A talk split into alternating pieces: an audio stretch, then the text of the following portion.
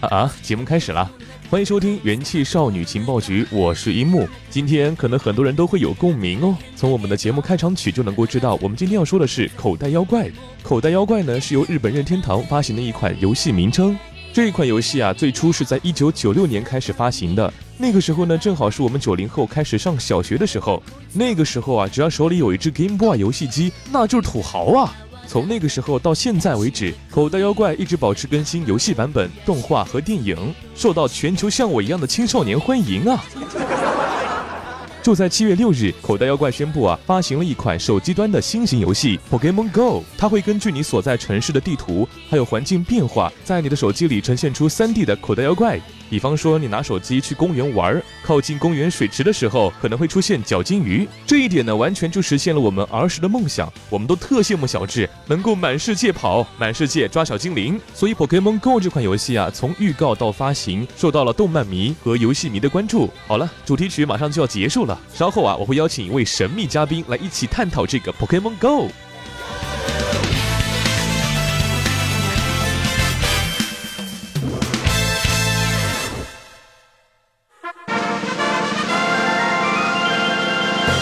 欢迎来到我们元气少女情报局节目的皮卡丘。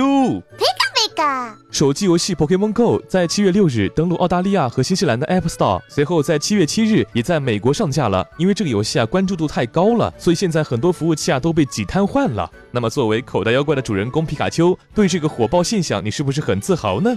皮卡丘，但是目前呢只针对澳大利亚、新西兰和美国服务。皮卡皮卡皮卡。哦，原来这样啊！iOS 目前可以前往这三大地区商店下载游戏。第一次开启啊，需要 Google 账号。安卓用户可以在 Google Play 下载。比嘎比嘎。呃，不过呢，官方呢目前 GPS 锁区了，而且游戏呢还有反越狱机制，所以说中国地区想玩的话呢，还得再等一会儿。比比嘎。比嘎比。哎呦，就算你电我也没办法呀。Pokemon Go 属于外国游戏，想在中国上架的话呢，就要先通过中国代理拿到批文才行啊。所以昨天啊，会出现传言说腾讯啊会代言该作，但后来啊，腾讯啊已经辟谣，到目前为止还没有出现国内厂商在联系该作代理。不过呢，好就好在 Pokemon Go 啊是一款全球同服的游戏，而且从最早我们玩过的游戏来看呢，中国啊幅员辽阔，地貌不一样，所以说精灵可以生长的地区呢就不一样了。是吧？所以啊，我们目前呢还是要再等一等，官方呢会不会取消这个 GPS 锁区？这样的话呢就可以愉快的玩耍了，好吧？我们的皮卡丘啊很忙的，呃，我还是要感谢皮卡丘不远千里啊到我们这个节目，顺便电了我一下。皮卡丘，我们下一次 Pokemon Go 见。皮卡皮卡。呃，好了，皮卡丘去忙他的了，这不我还在嘛？对不对？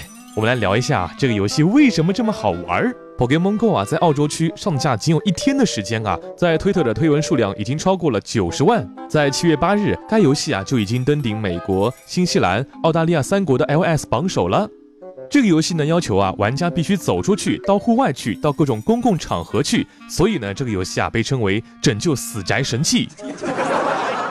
你甚至会发现啊，自己生活了这么多年的城市，其实存在着不少有趣的地方。打一些比方啊，你坐在办公室。哎，有胖丁啊，时不时从背后钻出来。你打开外卖的时候，有一只卡地狗盯着。在你放学或者下班的路上，一只卡比兽堵住了去路。这个时候你会发现，哇塞，原来这个世界真的有小精灵耶！当然，我们还是要宣传一个口号：不作死就不会死啊。明明知道啊，有些地方是不能去的，但是游戏呢是游戏，可能呢会在女厕所刷出一个臭泥，或者在别人家卧室刷出一个皮卡丘。不要为了抓个小精灵，连怎么做人都忘记了。之前啊，国外新闻上就有为了抓一只小精灵闯进女厕所被带走的，还有妄想进军事禁区抓精灵的。这个啊不叫热衷游戏，而是叫脑子进水。